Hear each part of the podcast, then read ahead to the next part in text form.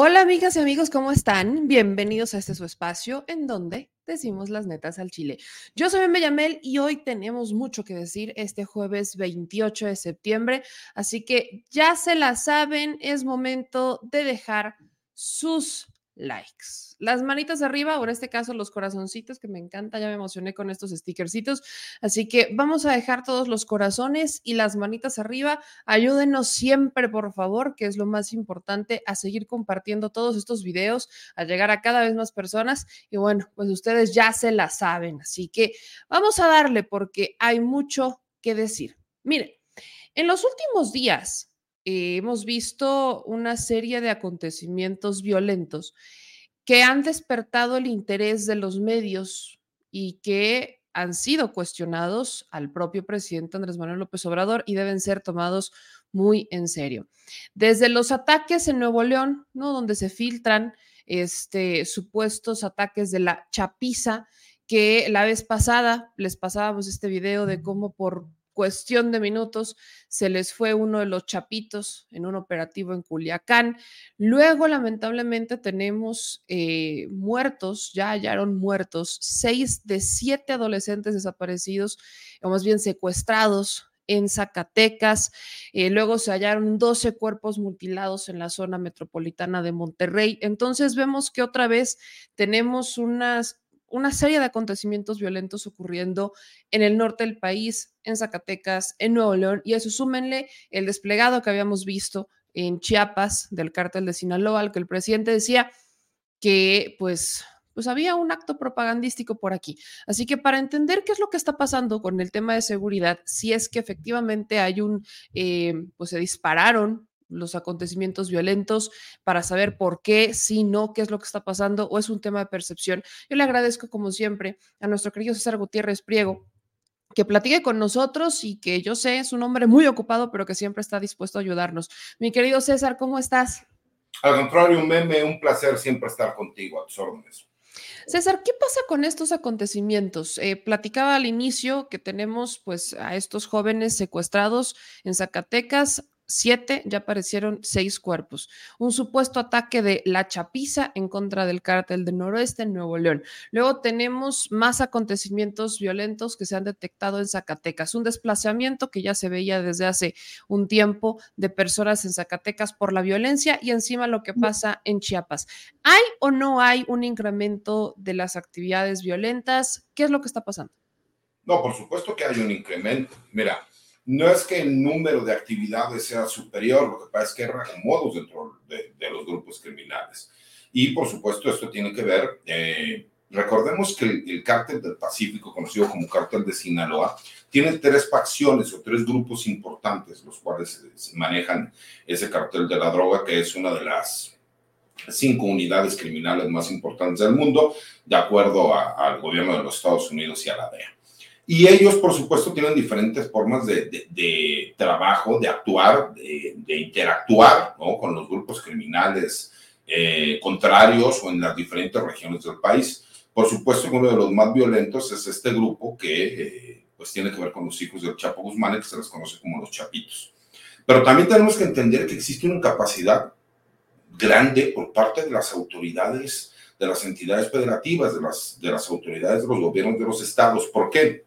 Y quiero ser muy claro, mucha gente confunde y dice que cuando se trata de grupos criminales el problema es de la federación. A ver, tenemos que entender que la seguridad pública tiene que ver con la realización de delitos. Serán las autoridades ministeriales, llámese el Ministerio Público, el Foro Común o del Foro Federal, quien determine si el delito que se cometió y que el elemento de seguridad pública en flagrancia o en prevención de los delitos determine si es competencia de la federación o de la entidad federativa.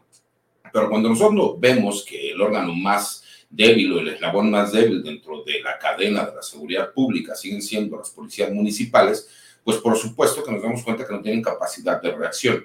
Cuando nosotros vemos este tipo de movimientos de los grupos criminales es porque tienen un interés específico en calentar la plaza, porque saben, y incluso las primeras noticias que se dan, y fíjate cómo es un modus operandi de los grupos criminales, es grabar videos, eh, circularlos por medio de medios locales o regionales para que sean retomados por estos medios nacionales y lo terminen haciendo como una verdad sobre una noticia que pudo o no haber estado manipulada, pero que tenía un interés en específico de un grupo criminal de calentar la plaza.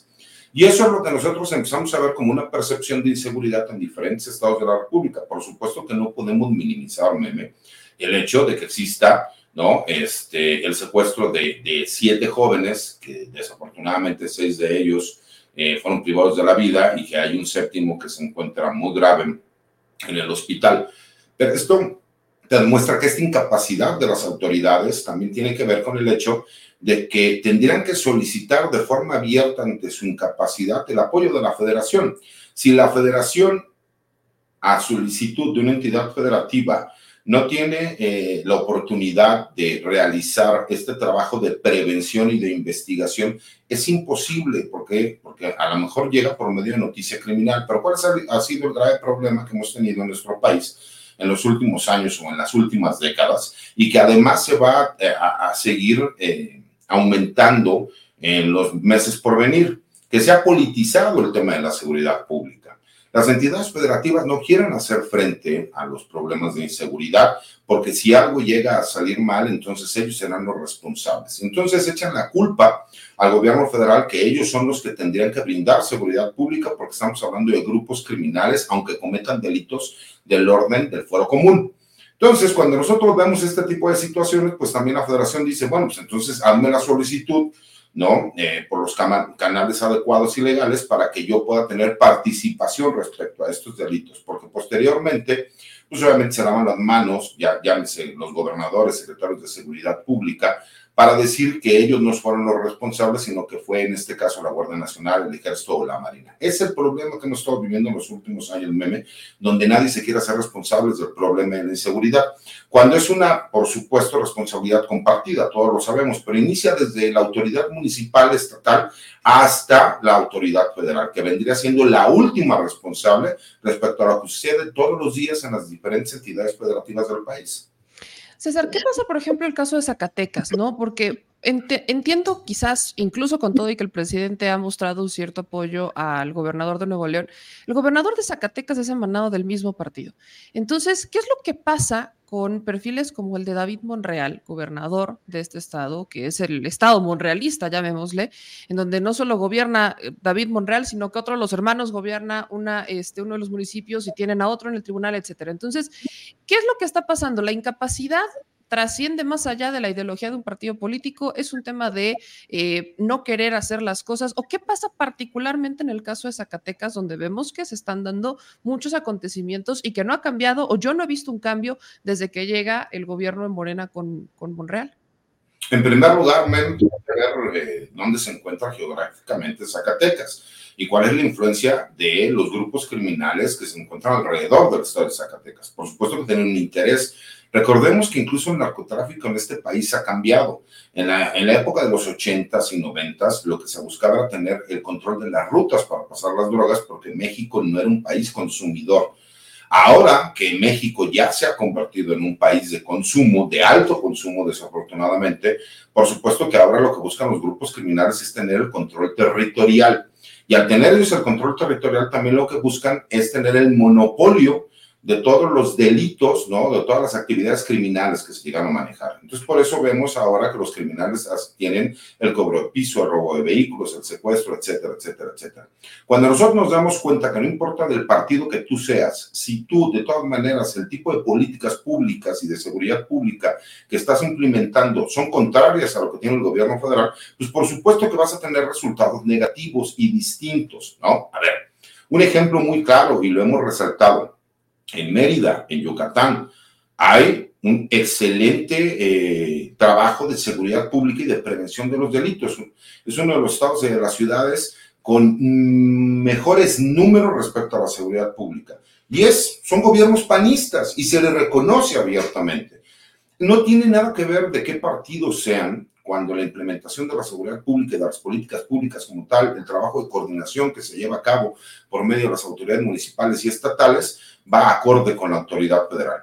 Pero cuando tú te das cuenta que en un estado como Zacatecas, desafortunadamente, y no sé si esto tiene que ver también con la parte política del distanciamiento que se dio con el senador Monreal hacia el presidente de la República, la realidad es que las políticas que se llevan a cabo en Zacatecas son contrarias a lo que está llevando a cabo por parte del gobierno federal.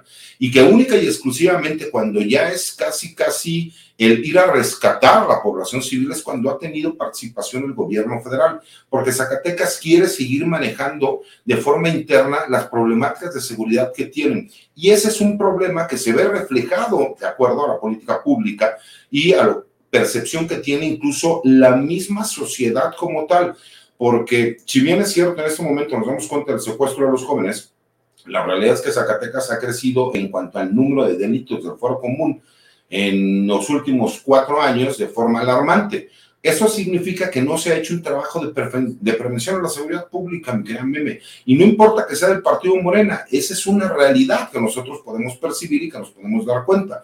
¿Por qué?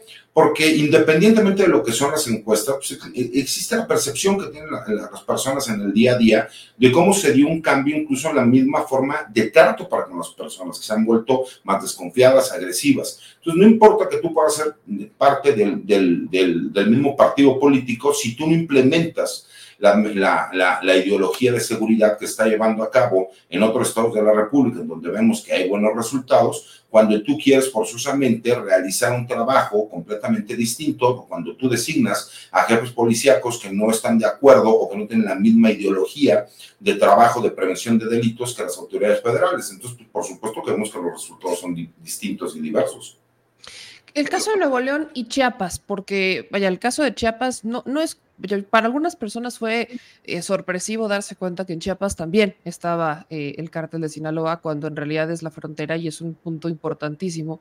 Pero el caso de Nuevo León, yo no recuerdo si habíamos tenido otro pico así violento después de la época de Calderón. Y hablas mucho sobre el tema de los policías. Recuerdo que cuando estábamos en la discusión de la Guardia Nacional, que si lo tenían que llevar los militares o no, que se dio por tercera vez en, la Cámara de Diputados y en el Senado, lo que querían los panistas y los priistas es que el gobierno federal estuviera obligado a la profesionalización de las policías locales. Esto creo que ya lo hemos platicado en, otras, eh, en otros programas cuando hemos platicado contigo, pero ¿qué pasa entonces si, si la responsabilidad de de la seguridad estatal y municipal está en manos de los estados y municipios y quieren que también el gobierno federal se haga cargo de los policías, entonces ¿de qué se trata? O sea, muchas personas, y lo decías hace ratito, creen que porque es un delito del foro federal, pues ya el Estado y el municipio no tienen nada que ver, se lavan las manos y pues ahora sí que atiéndelo tú, pero tiene que haber un registro, tiene que haber un procedimiento, tiene que haber una comunicación y no se ha dado en algunos estados. Entonces, el gobierno federal puede llegar y decir, ¿sabes qué? Ya estoy harto de que tú no hagas nada, yo voy a entrar y voy a hacer lo que quieras, o qué, debe, qué debemos ver que pase para que cada quien haga lo que tiene que hacer. ¿Por qué ha sido tan complicado? Erradicar la corrupción o profesionalizar a los policías o atender la seguridad municipal y estatal? Mira, porque incluso tiene que ver con un derecho que es de las entidades federativas y de los municipios, que la misma constitución les otorga. Entonces, ellos incluso tendrían la posibilidad de renunciar si no tienen la capacidad. ¿Cuál ha sido el problema que hemos tenido en este país en los últimos 40, 50 años? Que no se invierte en seguridad pública porque no es buen negocio invertir en seguridad pública. ¿Y a qué me refiero que no es buen negocio invertir en seguridad pública? Porque los resultados a lo mejor del político, del presidente municipal que llega a hacer un trabajo en una adecuada conformación de una policía municipal, los resultados no son inmediatos, desafortunadamente. Entonces estamos hablando de que a lo mejor vas a formar academias, vas a tener una base eh, con fundamento realmente teórico práctico de lo que es la policía y de la función policial como tal, de la seguridad pública. Y vas a empezar a ver los resultados en 3, 4 o 5 años. Entonces, realmente quien va a llegar a cosechar va a ser el posterior presidente municipal. Ahora se supone que con la famosa reelección de los presidentes municipales podrían tener la posibilidad de realmente hacer un trabajo prolongado en donde ellos buscaran que la función policial no solo fuera importante, sino que realmente ellos pudieran también cosechar lo que sembraron. ¿Cuál es el problema? Que como nuevamente tienen que ir a una reelección, entonces dicen, ¿para qué inviertan en algo que no es seguro que ellos puedan llegar a cosechar y que posiblemente su contrario político es el que llega a tener, eh, a cosechar los resultados del esfuerzo que realizaron? Ese es el grave problema que hemos tenido durante décadas. Y además, porque hay que reconocerlo, no existe un servicio civil de carrera real ¿Por qué las instituciones como el ejército y como la marina son distintas? Porque sí, es cierto, el presidente de la República escoge e invita a lo mejor a un almirante de la Marina o a un general de división del ejército a formar parte de su gabinete y le otorga una función político-administrativa para que esté en una de las secretarías de Estado, llámese Secretaría de Defensa Nacional o Secretaría de Marina. El problema, ¿no? Que, que, que, no entiende la gente es que ya tiene una formación por la cual tuvo que pasar y que tuvo que llevar un servicio militar de carrera.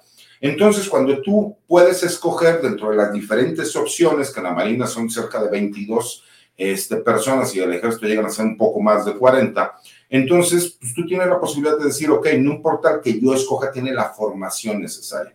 Cuando nosotros nos damos cuenta que en nuestro país puede llegar de jefe de la policía, el amigo, el compadre, el chofer del presidente municipal, el, el del gobernador, etcétera, etcétera, etcétera, pues por supuesto que eso nos genera una problemática porque hay personas que no tienen conocimiento de lo que es la seguridad pública en el país. Y cuando tú llevas a una persona que no tiene la capacidad para poder realizar el trabajo, pues vemos este, resultados negativos como estos, porque además, y te quiero ser muy honesto, Muchas veces se cree que forzosamente el militar o el marino tiene conocimiento de la seguridad pública y no es así. El, militar y el marino tienen conocimientos de la seguridad nacional y de la seguridad interior. Muchos de ellos se han preparado para poder también cumplir con la función policial de proximidad social. Entonces ahí sí ya tienes una posibilidad en donde una persona que además de que conoce el trabajo de seguridad pública también ubica el trabajo de seguridad interior y seguridad nacional.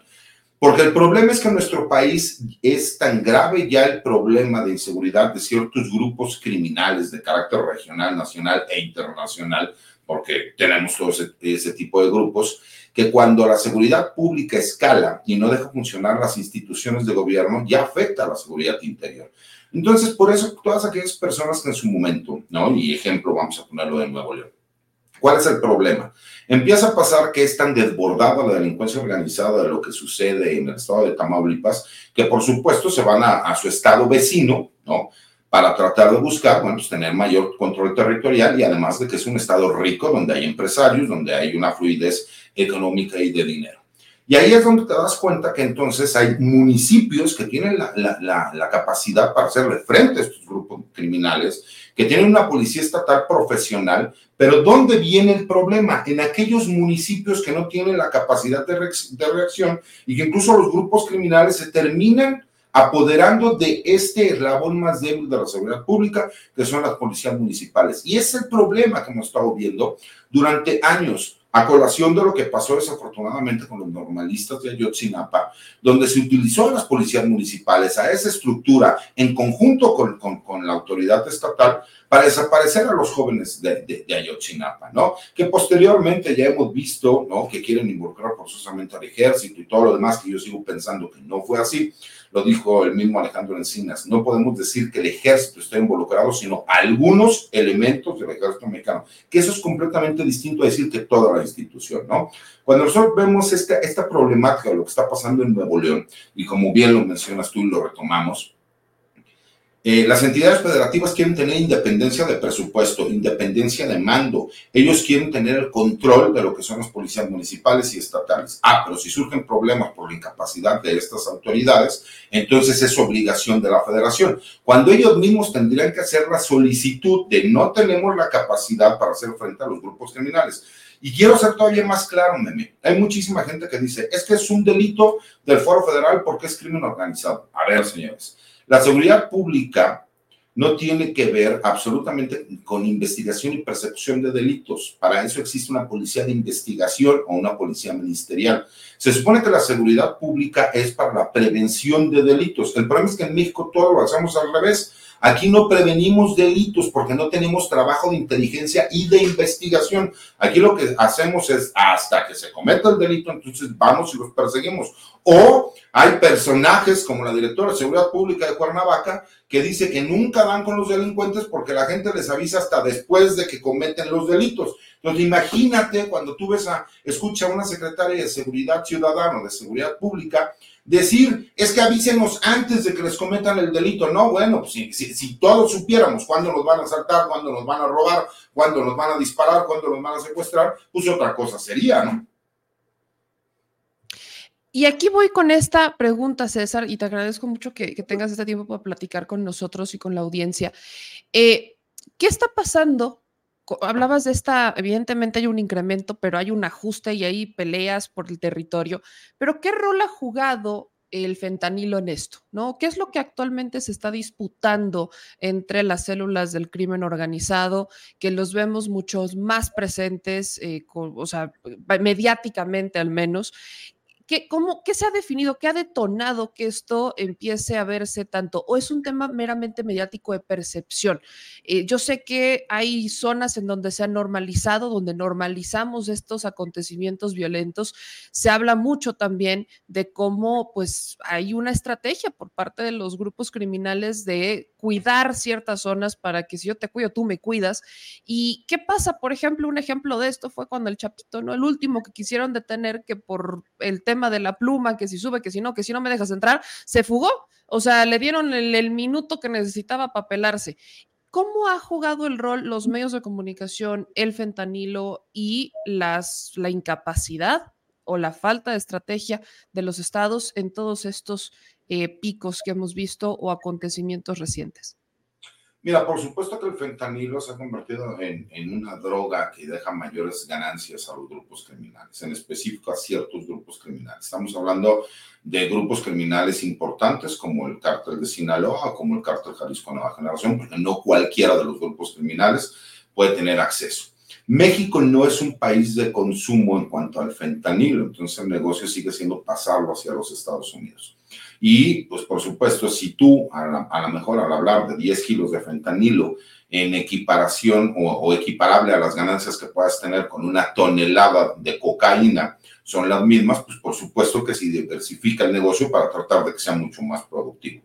Pero realmente la violencia que se da es por el control territorial, que no tiene nada que ver con la venta del fentanilo, más bien tendría que ver posiblemente con rutas, ¿no? Pero de todas maneras, estos grupos criminales tienen rutas muy claras para poder ellos ingresar el tipo de drogas que ellos quieren manejar. Y que recordemos que también el fentanilo es un hecho que está comprobado y que existen las investigaciones, que la mayoría del fentanilo que se consume en el mundo es en los Estados Unidos y que además la mayoría del fentanilo que ingresa hacia los Estados Unidos es por, por el lado de Canadá. No lo digo yo, la misma DEA lo dijo, el 68% del ingreso del fentanilo eh, de forma ilegal hacia los Estados Unidos se da por parte de Canadá.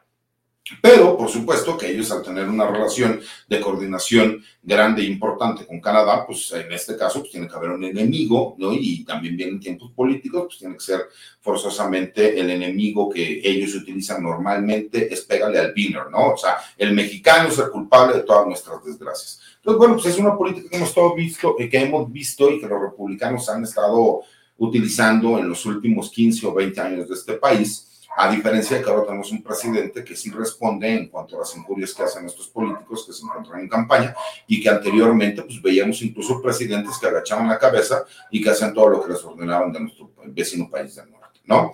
Entonces, cuando tú te das cuenta que estos reacomodos que se empiezan a dar dentro de los grupos criminales, también tiene que ver por dos cuestiones, y tiene que ver, por ejemplo, una, cuando Vidio Guzmán eh, es eh, enviado a los Estados Unidos, ¿Qué es lo que él pudiese tener? Pues él ya llevaba tiempo detenido. Por supuesto que el grupo criminal cambia muchas de las actividades listas que tenían, de las cuales él pudiera tener conocimiento, porque saben que no va a ser un testigo colaborador, pero sí corren el riesgo de que cierta información de la cual tuviera el conocimiento, pues por supuesto pueda haber sido filtrado o que llegara hacia las autoridades, ¿no?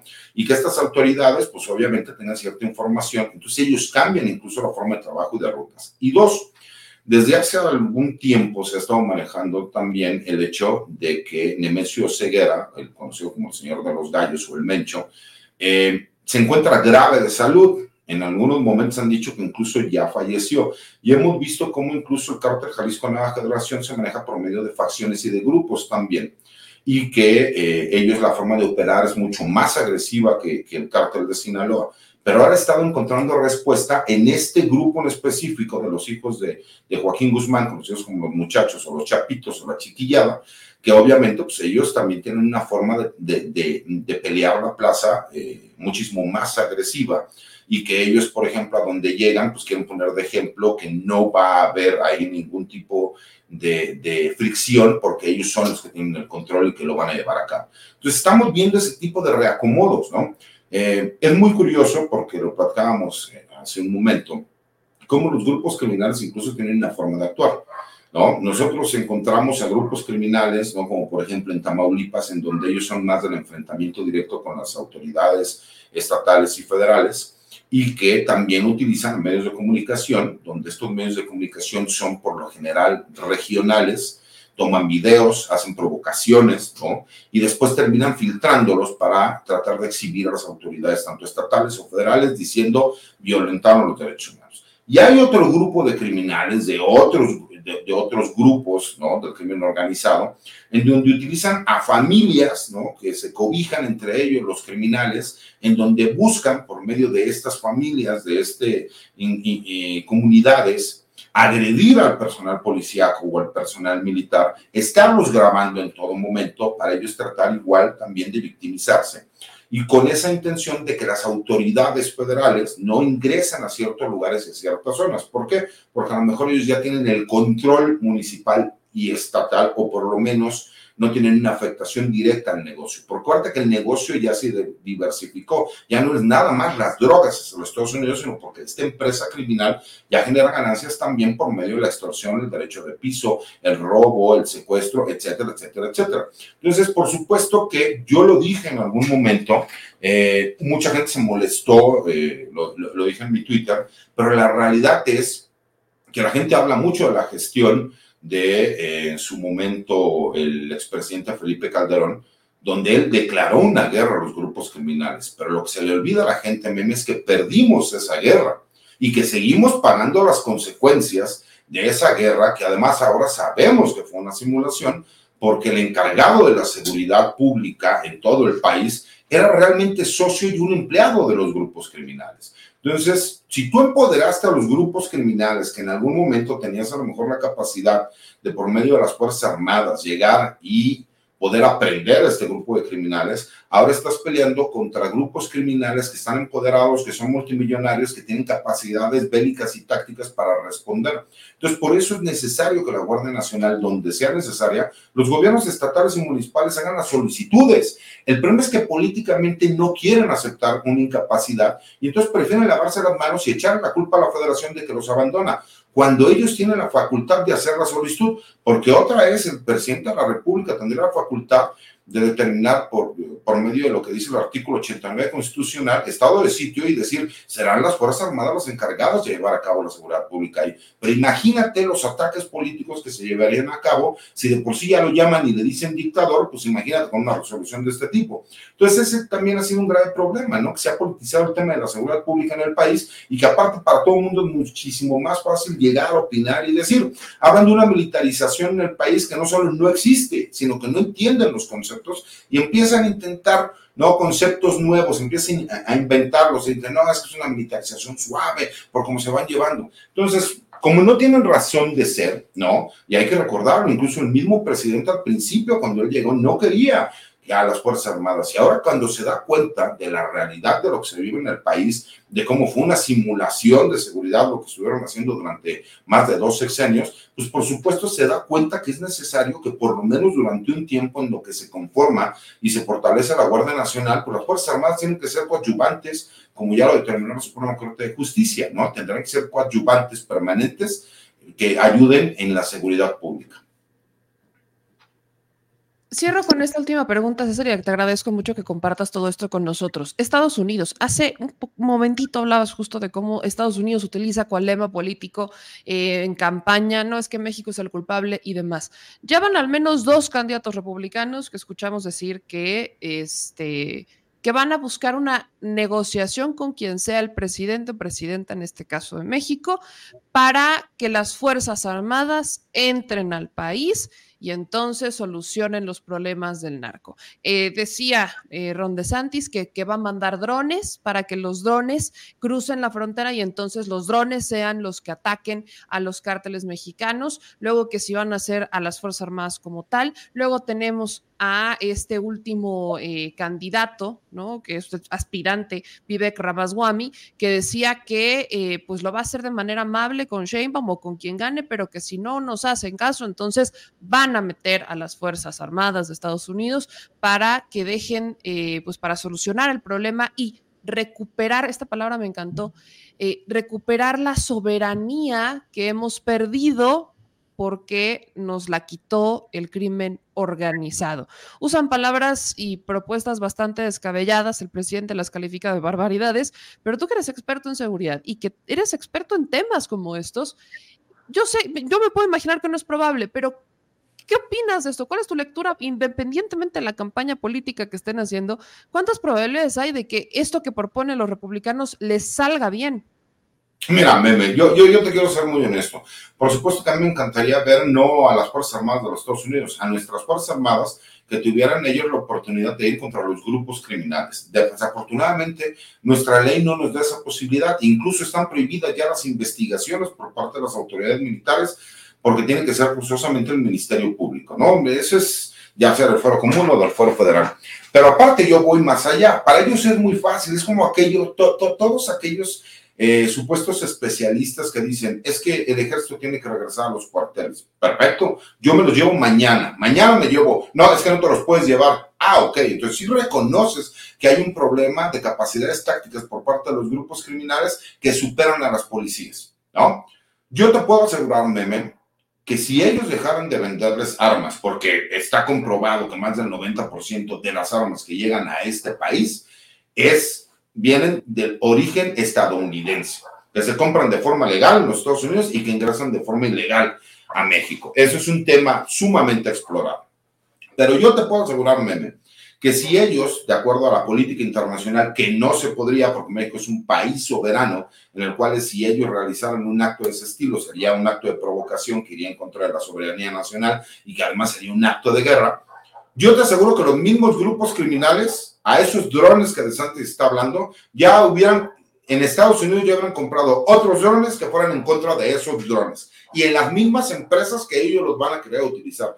Porque ese es el grave problema. A ver, ellos se la pasan quejándose que el problema son los grupos criminales, cuando la realidad es que ellos tienen un problema de seguridad nacional y de seguridad social con el alto consumo de drogas. Son el país más consumidor de drogas a nivel mundial. Mientras ellos no solucionen y reconozcan que México, los países sudamericanos, los países asiáticos, única y exclusivamente son socios de los grupos criminales norteamericanos, porque curiosamente los carteles mexicanos son los que ingresan las drogas, ¿no? Que provienen de Sudamérica. Los carteles asiáticos ingresan las drogas o las ingresan por medio de México, de acuerdo a lo que ellos dicen, para llegar a los Estados Unidos. Pero ya cuando llegan a Estados Unidos, curiosamente no hay narcotraficantes en Estados Unidos, ¿no? Entonces, bueno, nosotros lo hemos estado bien visto o lo hemos podido ver, que esto es más un ataque político de los republicanos cuando quieren llegar al poder, donde tienen que utilizar forzosamente un enemigo. Por eso siempre he dicho, ¿no? Que la política es perversa. Entonces ellos tratan de buscar siempre un enemigo y el enemigo curiosamente termina siendo el mexicano, ¿no? O sea, los carteles de la droga mexicanos son los culpables de todos los problemas que en Estados Unidos, cuando el, problema real es que ellos venden armas de fuego que ellos saben, porque es ilógico que una persona vaya y compre 100 fusiles Barrett y que terminan llegando a México, que ellos hagan un operativo como rápido y furioso, donde supuestamente le ponen chips a las armas y las armas terminan siendo utilizadas por grupos criminales mexicanos que incluso le quitó la vida a agentes norteamericanos, ¿no? Entonces, cuando tú te das cuenta de esa realidad, que no lo hacen dentro del análisis, porque con todo respeto, gran parte de la sociedad norteamericana es muy inculta ¿no? No le gusta leer, no le gusta eh, realmente documentarse, pues obviamente cree toda esta sarta de barbaridades que además, bueno, pues va hacia una base electoral en específico. Es como cuando aquí en México no importa lo que haga el presidente de la República, hay un cierto sector que jamás le va a conceder nada. Así como hay muchos que a lo mejor sí pueden estar con la apertura de decir, ok, yo no estaba de acuerdo con cierta política, pero ahora me doy cuenta que fui correcta. Pero ellos van a ese, a ese grupo en específico. Y como ahorita Trump, muy posiblemente, con todas estas este, acciones legales que hay en su contra, puede terminar no siendo el candidato republicano, pues todos quieren robar ese discurso, lo quieren utilizar para qué? Pues para tratar de ser ellos quienes tengan la posibilidad, porque además vemos a un presidente de los Estados Unidos que aunque tiene popularidad, tal vez, ¿no? Y lo digo este, con todo respeto, físicamente ya no se encuentra en condiciones para otro periodo, ¿no? Este, por todas las situaciones que hemos estado o hemos podido observar. Entonces, pues por supuesto que también tiene que ver con un tema electoral. Eh, claro que a mí yo te lo digo honestamente, a mí me encantaría que en nuestro país tuviéramos fiscalías muchísimo más adecuadas, mi querida Meme, con mayores capacidades, que realmente realizaran trabajo de investigación, que nosotros nos diéramos cuenta que efectivamente existe un área de inteligencia que está coordinada con una fiscalía, porque el, más grave, el, problema más grave que nosotros tenemos aquí, Meme, es que no hay trabajo de inteligencia, no hay trabajo de gabinete, no hay trabajo de investigación. Entonces, cuando tú llegas y ves detenciones, por eso ves que posteriormente se acusa ¿no? al Poder Judicial de que ellos son los que liberan a los delincuentes. En algunos casos sí puede haber eh, eh, jueces corruptos, pero meme, hay muchísimos casos en donde son pifias de la investigación, pifias de las fiscalías. ¿Cómo puede hacer un juez para declarar legal la detención de un presunto narcotraficante cuando le dicen que lo detuvieron en un lugar a tales horas que traía armas y drogas? Y por medio de videos del C2, del C4, del C5, demuestra que no fue detenido donde dicen, no fue detenido el día donde dicen, no fue detenido con armas, no fue detenido con drogas, que además fue torturado, golpeado con certificados médicos. Por más que un juez quiera, es imposible que lo puedan hacer. Entonces, creo que es un gran problema. Hablamos mucho de la seguridad pública, pero cuando por fin, de forma heroica, nuestros policías realizan su trabajo, lo hacen de forma correcta, llegan ante un juzgado y es la puerta giratoria, porque las fiscalías muchas veces no tienen la capacidad, ¿no? Ya, ya olvídate tú que sean corruptas, muchas veces no tienen ni la capacidad ¿no? Ni, ni a lo mejor los conocimientos para poder ir a defender una acusación o una imputación ante un juzgado. Y créeme que he visto muchos jueces, jueces que tratan, ¿no? Como de llevar al Ministerio Público, pero cuando se muestran pruebas no tan claras como esa, lo pudimos ver, por ejemplo, lo que pasó en la Ciudad de México, que llega un agente del Ministerio Público con policía de investigación y dice que supuestamente encontró dinero, drogas, todo lo demás. Y no sabían que había cámaras ocultas en donde les demuestra que los que robaron fueron ellos, que no había armas, que no había drogas, que no había todo lo demás. ¿Estás de acuerdo, Meme, que un juez no puede decir que fue una detención legal? Por supuesto que no. Entonces, Mientras no entremos, al tema en serio, no vamos a tener resultados. Y vamos a seguir teniendo fiscales como lo que pasa con el fiscal de Morelos, que más allá de que existe un pleito con el gobierno federal, persecución política o no persecución política, ya se dieron cuenta que no le puedes hacer nada a, a un fiscal. Así comete el delito que cometa. No pasa absolutamente nada. ¿Por qué?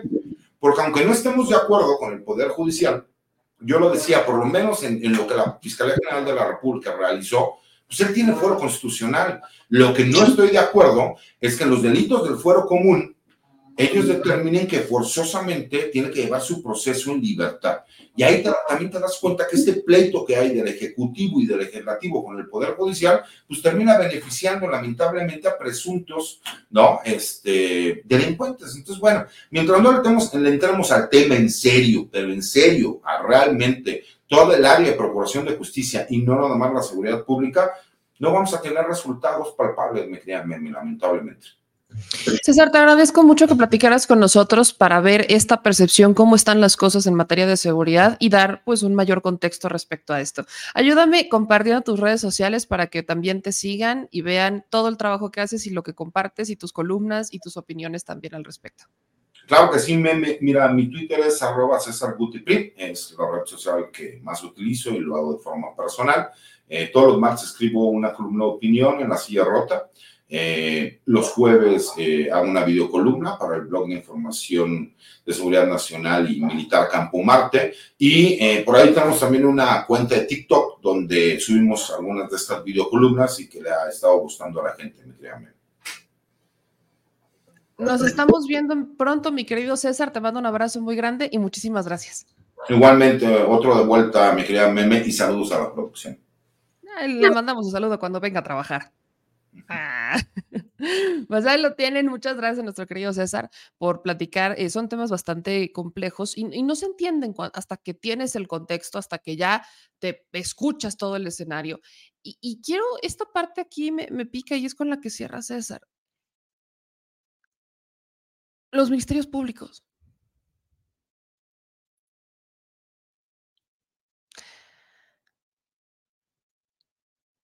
Si el Ministerio Público no hace la chamba,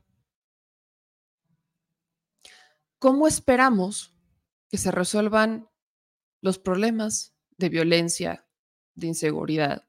Si el Ministerio Público por ley es el que está encargado de, de, las investigaciones, de las detenciones, del crimen organizado y de cualquier delincuente, le estamos cargando la mano solamente a los operativos. Y no estoy diciendo ni lo estoy exculpando, creo que hay errores y hay áreas de oportunidad a mejorar en los mandos operativos que son Guardia Nacional, Sedena Marina y Policías Estatales y Municipales.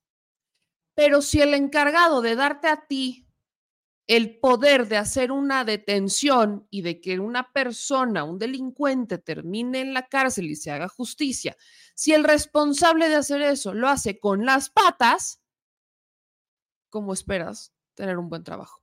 Ah, pero no quieras tocar a la corte. Uy, no se te vaya a ocurrir querer tocar a la Suprema Corte, porque entonces eh, estás mal. Pero no se te ocurra decir que vas a investigar a los fiscales. No se te ocurra decir que vas a modificar una ley de la Fiscalía de la, de la General de la República y por ende que vas a modificar las leyes de los fiscales estatales. No se te ocurra, porque entonces eres un perseguidor del Estado y estás en contra de la división de poderes y de los organismos autónomos y todo lo que le estorba al presidente, entonces lo destruye y así no hanlo. ¿Sí se escuchan? A veces tengo esas dudas. ¿Neta se escuchan? ¿Escuchan lo que, lo, que dicen? ¿Lo que se dicen? ¿Cuántas veces al día tienen que decirse esto para creérselo? No entiendo. Y hablemos de lo que no se dice. ¿Quién creen que regresa al escenario público? Nada más y nada menos que el niño dorado de la democracia, el Golden Boy de la democracia mexicana. Lorenzo Córdoba Vianello, que ahora ya como un académico consolidado regresa a hacer lo mismo que hacía cuando estaba en el INE. Discursos. Desde un foro organizado por el INAI, Lorenzo Córdoba salió a decir que el gobierno de AMLO tiene una clara estrategia en contra de los autónomos y del Poder Judicial. La explicó con pelos y señas, pero hay cosas que Lorenzo Córdoba creo que no termina de entender. Quiero que ustedes escuchen lo que dijo Lorenzo Córdoba en este su regreso, el regreso del Golden Boy, que ya no es a través de las columnas o los espacios de análisis que le dan en Latinos, por ejemplo, no. Ahora es como el académico consolidado que nos vendió que era cinco grandes ejes en, en, los cuales este acoso transita, se despliega. El primero es el de la descalificación pública. El INE es el órgano más caro del mundo y trabaja para la oligarquía. El INAI cuesta mucho y no sirve para nada. No estoy inventando nada, estoy citando. ¿eh? En tiempos en los que citar es importante. Eh, la fuente creo que ya saben cuál es. Eh, en fin, una descalificación en contra, bueno, la descalificación de decir que los derechos humanos y que el feminismo son invenciones del neoliberalismo en contra de las fuerzas del progreso. Es decir, una descalificación que forma parte de la narrativa pública, insisto, desde el poder. Ya no son outsiders, ya no son los perdedores de una elección, son quienes se han beneficiado de las reglas de la democracia para hacer este tipo de descalificaciones. Segundo plano, segundo eje, el del acoso personalizado en contra de los titulares. Es decir, aquellas amenazas de juicio político eh, eh, denuncias penales, eh, amenazas incluso al ámbito de la seguridad personal. Digo, pongo, nos escandalizamos, y no voy a reclamar en ese sentido ninguna primacía, nos escandalizamos y con razón que en una manifestación que tiene todo el derecho democrático de realizarse, se pasen féretros con los caras de los ministros de la Corte. Bueno, yo tuve tres tres semanas un féretro con mi nombre afuera del INE cuando nos tomaron las instalaciones en el 2023 y amenazaron con ir a visitarme a mi casa una turba violenta. Es decir, el hostigamiento personalizado ya no es la institución per se, sino quién dirige las instituciones. Tercer gran eje, el tema presupuestario, es decir, las restricciones presupuestarias. En el INE lo vimos, en el INE ya se padeció un recorte presupuestal que impidió que el INE cumpliera con sus funciones legales. Hoy está la amenaza de cara a la elección más grande de la historia, de nueva cuenta presente. Hoy está la amenaza en contra de la Suprema Corte de Justicia y del Poder Judicial de cercenar sus capacidades institucionales a través de la vía presupuestal. Un cuarto eje tiene que ver con los intentos de reforma las reformas siempre han sido vistas como una manera, el INAI es producto de una serie de reformas, su conversión en un órgano plenamente constitucional autónomo, etcétera, el carácter nacional como cabeza del Sistema Nacional de Transparencia, etcétera. Lo mismo pasó con los órganos electorales, lo mismo ha pasado con la Corte. Aquí me refiero a las reformas legales o constitucionales como una manera de desaparecer órganos, entiéndase o pienses en el INE, o bien de cercenarlos eh, y acotarlos en sus atribuciones, como se pretendió con el INE a través del plan A o del plan B. Y como hoy está ocurriendo con la amenaza de una reforma constitucional para desaparecer a una corte que resulte eh, eh, incómoda y elegir a los, a los, a los ministros. Y finalmente el último punto es el de la captura, es decir, el de la colonización a través de correas de transmisión de los órganos eh, eh, de control. Eh, el caso extremo es el de la Comisión Nacional de los Derechos Humanos, que es un órgano que se ha convertido literalmente en un espacio de propaganda del gobierno en lugar de ser un órgano de control, como es su propia definición constitucional.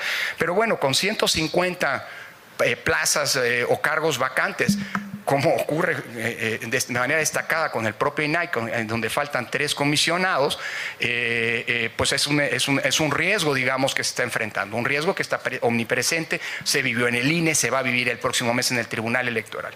En suma, creo que el gran problema que estamos enfrentando en, el, digamos, en, el mantenimiento de la buena salud del Estado de Derecho, una de las dos, insisto, dimensiones, una es la democrática, la otra es eh, la del Estado de Derecho, de, una, de toda democracia constitucional, pues es justamente que desde el poder se estén buscando socavar estos mecanismos de control con la única consecuencia de eh, un robustecimiento eh, o una, una, tendencia a consolidar un poder autoritario del que desafortunadamente en México sabemos mucho producto de nuestra historia. Lorenzo Córdoba, en este foro llamado Estado de Derecho y Libertad de Expresión, se acaba de aventar la charra de decir que el presidente acosa, acosa a las instituciones por denunciar que son caras. Fue algo así como cuando Norma Lucía Piña, la presidenta de la Suprema Corte, sale a decir que si no le aceptan el presupuesto, entonces pues no puede garantizar el acceso a la justicia. Quiero recordarles que la Suprema Corte pues, se gasta 44 millones de pesos al año solamente los 11 ministros de la Suprema, estos solo son de los 11 ministros de la Suprema, se gastan al año 44 millones en tintorería. Tintorería. Sí, sí, sí. Porque la justicia será almidonada o no será la misma Suprema Corte que dice Lorenzo Córdoba que el gobierno federal acosa, se gasta un millón setecientos mil pesos al año en vajillas nuevas, porque la justicia será con tenedores nuevos o no será. Eso es acoso. Decir lo que está pasando es acoso. Lorenzo dice, es que el Instituto Nacional Electoral, el presidente decía, no, que el Instituto Nacional Electoral era el órgano electoral más caro del mundo. Sí, sí lo es. Las elecciones en México son carísimas. Para empezar, no vota ni el 100% del padrón, nunca ha votado el 100% del padrón, porque la gente se empadrona en el INE no para votar, se empadrona para sacar una credencial que les permita identificarse. Volvemos al tema de las identificaciones. En todo el mundo, el gobierno emite una credencial para identificarte un documento nacional de identificación que posteriormente se usa para votar. En México no. En México tenemos una credencial para votar que vale más para identificarte que para votar y es carísima. Y tenemos consejeros que, que, en el INE gastan mucho dinero no, no en las elecciones, porque vaya, eh, tomando en cuenta cómo es nuestro sistema electoral, uno puede entender que sea costoso, pero además de esto se gastan dineros en viajes, en libros, en publicaciones. ¿Quién las lee? ¿Y a quiénes se las compran? Se gasta dinero en ver cómo, o sea, mandar a un académico de la UNAM a ver cómo va la credencialización de los paisanos en Estados Unidos. Y, yo a mí me encantaría ver cómo va la credencialización de los paisanos en Estados Unidos, porque nos hemos gastado una muy buena nana, 50 mil pesitos por viático, por visita de un académico de la UNAM, y eso sin contar lo que le pagan al académico de la UNAM, para ir a ver cómo va la credencialización. Yo solo quiero saber si algún paisano ha visto a alguien del INE o algún académico de la UNAM irles a preguntar cómo va la credencialización. A mí me encantaría saber por qué gastamos en eso. Sobre todo cuando no está ni el, vaya, ni el 10% de los migrantes en Estados Unidos están credencializados, o sea, ni el 10% por el INE, no están. Entonces, nos gastamos tanto dinero en cosas que podríamos perfectamente ahorrar y además eficientar gastos, pero como el presidente lo ha estado diciendo en la mañanera, y esto evidentemente porque no conozco una sola persona que diga, ay, qué padre, me encanta que los ministros de la Suprema Corte gasten un millón setecientos mil pesos anuales en renovar vajilla, cuando tienes un montón de gente privada de la libertad, cuando tienes un montón de gente que está siendo liberada por jueces y ministros por la santa patrona de los amparos, y cuando tienes una cantidad de más de 100 mil personas en una prisión preventiva de oficio sin sentencia y probablemente inocentes, solamente a nivel federal. No estoy tocando los estados. Yo no, no, o sea, no, no conozco una persona con tres dedos de frente, porque sí, ya he leído a varios que dicen, ah, pues ¿cuánto se gasta el cacas en su casa? O sea, en su palacio, como si él se lo hubiera comprado, como si fuera de él. Pues les apuesto que no he visto el presupuesto, pero lo que quieran a que no gasta un millón setecientos mil pesos en una vajilla nueva cada año desde el origen de los tiempos y que no gasta 44 millones en tintorería para 11 personas. Nunca me imaginé que la tintorería de 11 personas pudiera salir tan cara. ¿A dónde van? ¿A dónde van? Y eso solo me estoy yendo por encimita, por encimita, porque ya en el programa completo, hace unos días les puse todos los gastitos, ojitos de la Suprema. Pero no puedes decir esto porque entonces es un acoso. Miren, yo puedo entender, y coincido en esta parte, que las manifestaciones que se han dado, algunas manifestaciones se han tornado violentas para ellos, ¿eh? Porque eso de ver que pones un, una, una piñata de la ministra Piña, que la vas colgando y la incendias, la interpretan como una amenaza directa a la vida de Norma Lucía Piña, ¿no? Lorenzo Córdoba hablaba, es que a mí me pusieron féretros. Y creo que si bien yo entiendo el mensaje de la gente cuando hace eso, ellos no lo entienden y lo toman como una amenaza directa y responsabilizan directo al presidente, aunque en realidad nada les ha pasado, solamente que no logran dimensionar el coraje social por sus declaraciones y por lo que defienden, que no es justicia, no es acoso, es privilegio.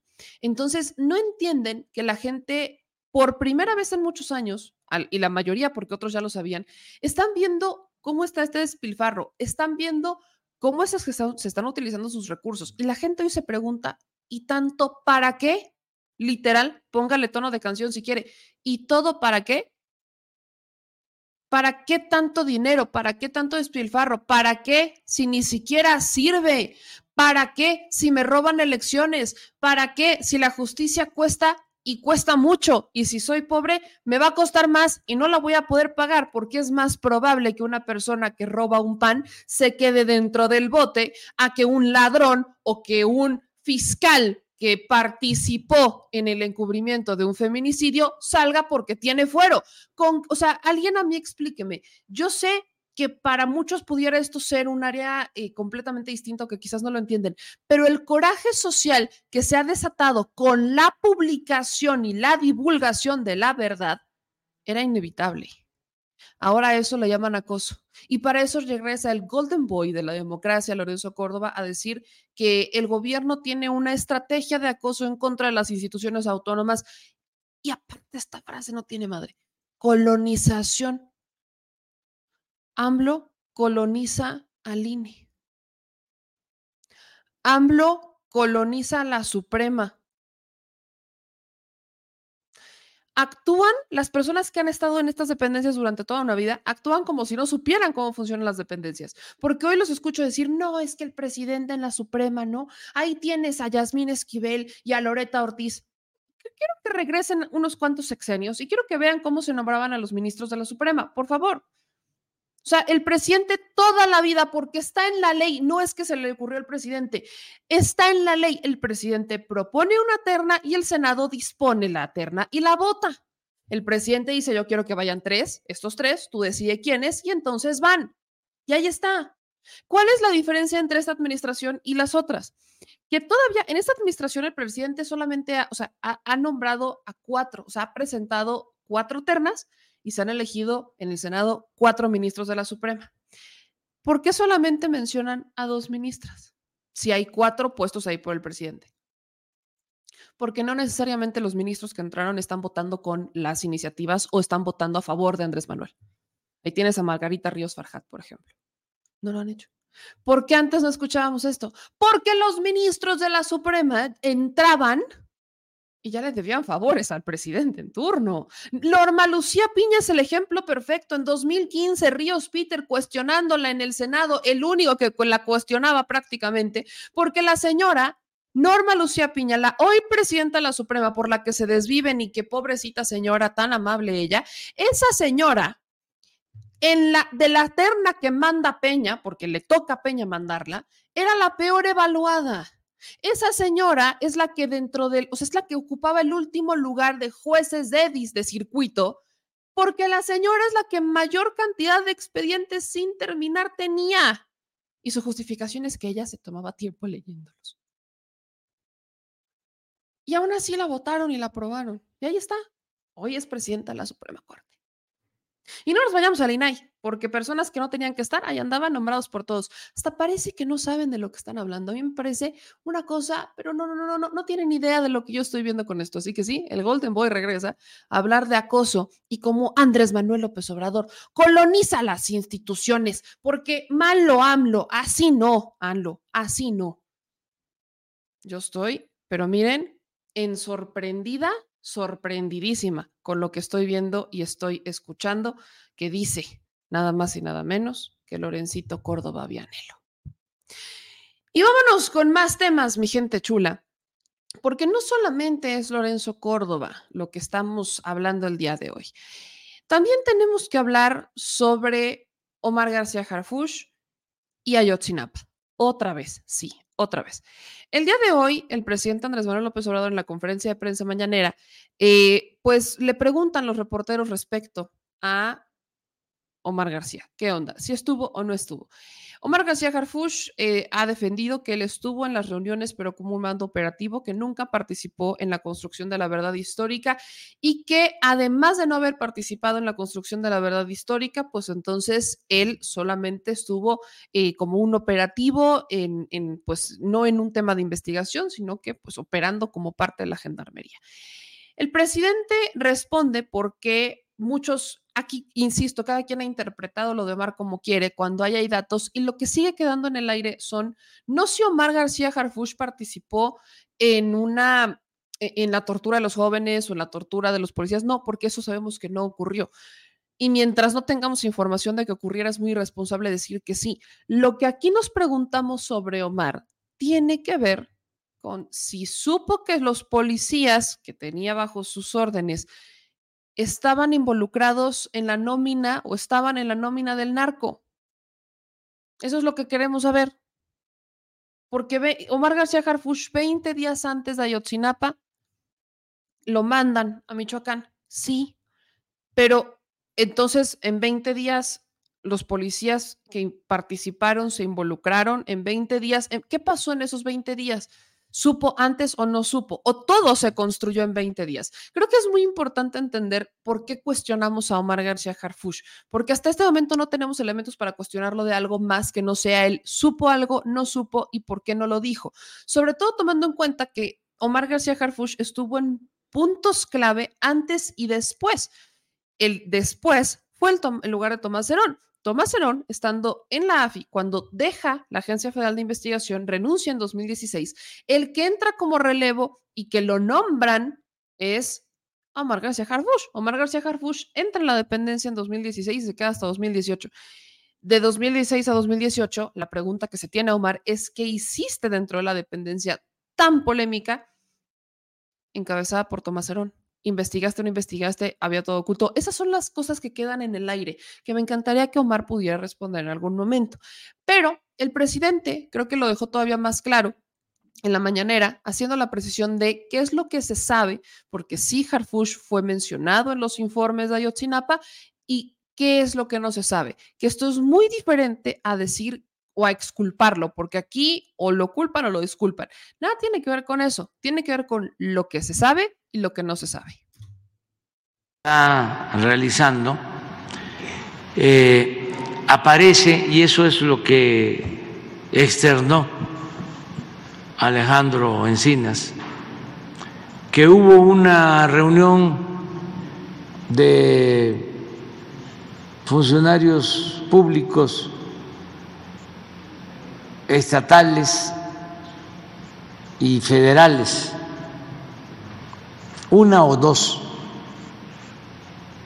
cuando eh, sucedieron los hechos. Pero son reuniones ahora sí que públicas, hay hasta grabaciones de los que participaron.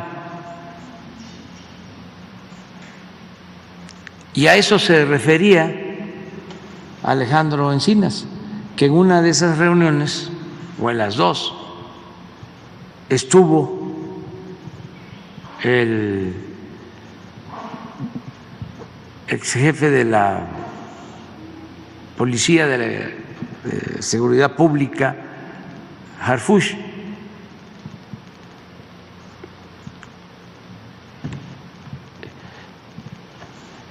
Esas reuniones las eh, encabezaba el procurador Murillo Caran, porque él eh, fue nombrado, estimo que por el presidente Peña, como el responsable de la investigación. Y él incluso lo acepta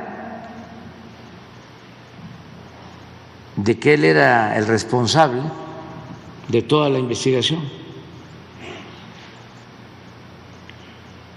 Él y Tomás Herón.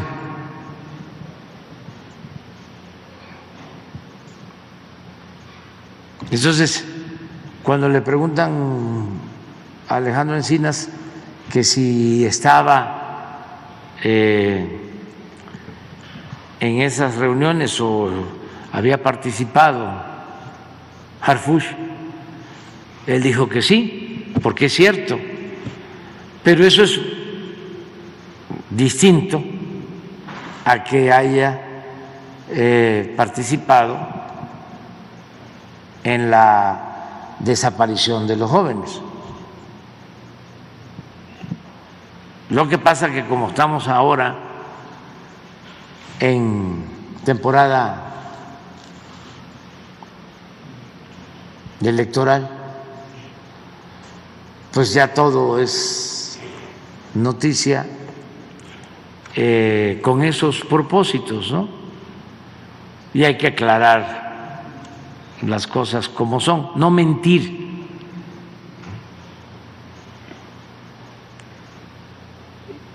No utilizar estas cosas para eh, perjudicar a posibles adversarios o competidores o otros futuros candidatos y no utilizar un caso tan lamentable, ¿no? Como el de los jóvenes de Ayotzinapa desaparecidos con fines politiqueros. Y debe de quedar claro de que nosotros estamos haciendo la investigación a fondo. Tan es así que el procurador que se auto declaró responsable, pues está detenido. Y el señor Tomás Herón está prófugo en Israel. Claro, protegido aquí por eh, miembros del Poder Judicial, para no hablar de todo el Poder Judicial.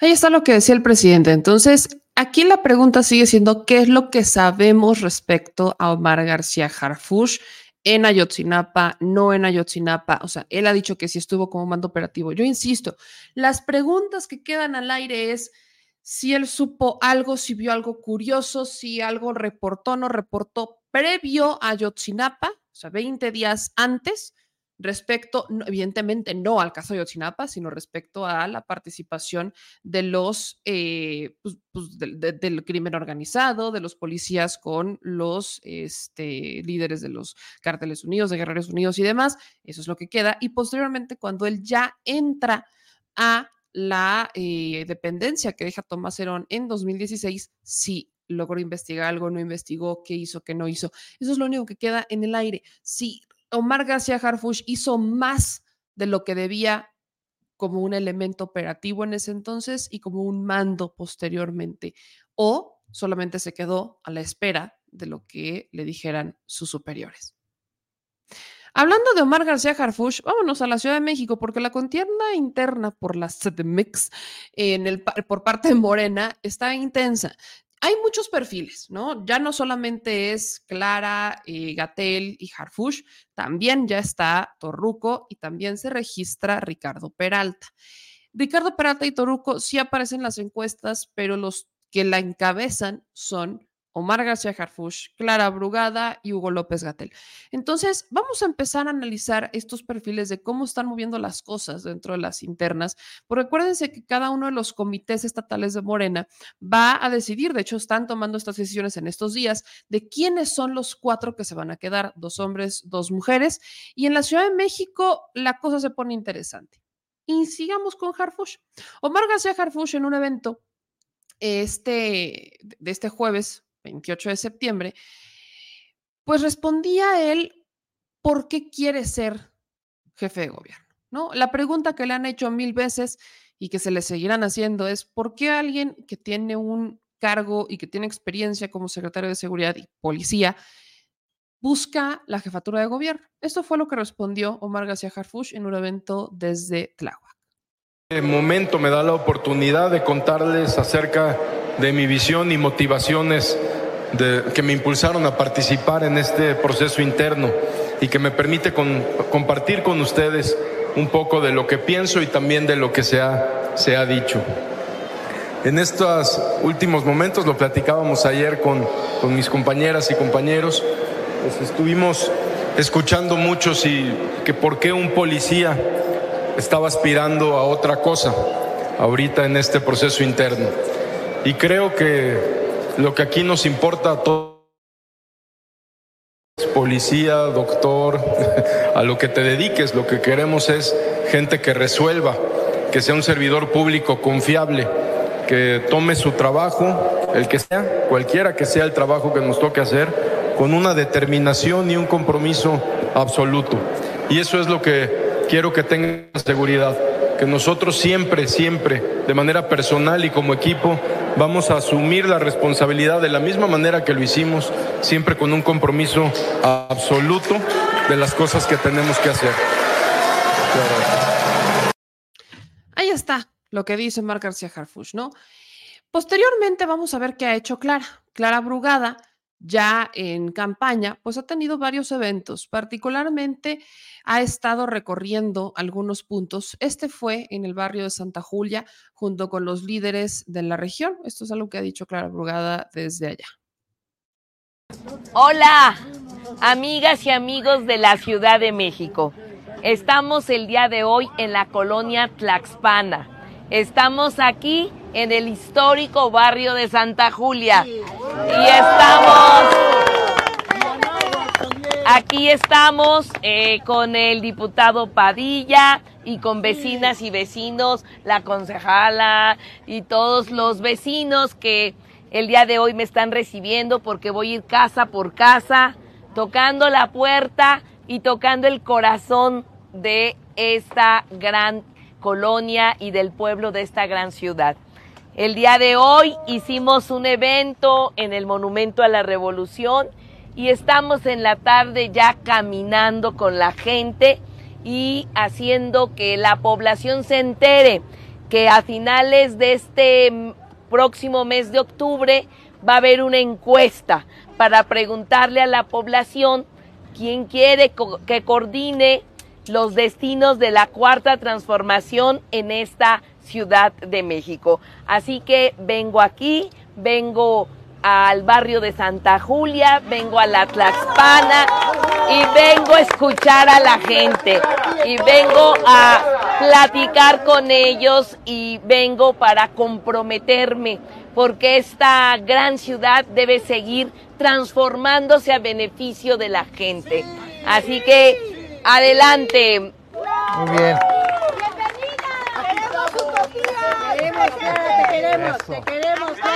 Adelante, diputado. Muchas gracias. Eh, hoy le damos la más cordial bienvenida a una luchadora del movimiento, ahora aquí en esta colonia, en este popular barrio de Santa Julia, que viene a visitarnos, viene a conocer cuáles son las, eh, pues las problemáticas que hay en la colonia y resolverlas desde la coordinación que ella está proponiéndose. Pues le damos la más cordial. Gracias. La más cordial bienvenida. gracias. Y pues vamos a darle. A ver, presenta a la vecina. Ahora.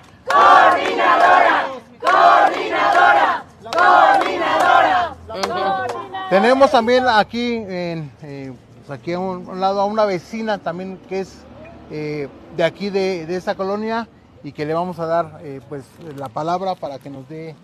Tu nombre, la- compañera, ¿dónde vives? Buenas tardes, bienvenida antes que nada, licenciada, y es un gran honor y orgullo tenerla aquí presente, tanto al diputado, porque realmente admiramos su trabajo, las utopías, que nos harían mucha falta aquí en nuestras colonias. Y con esa finalidad estamos aquí para Muy bien. seguir la cuarta transformación, junto con los vecinos que la vamos a apoyar.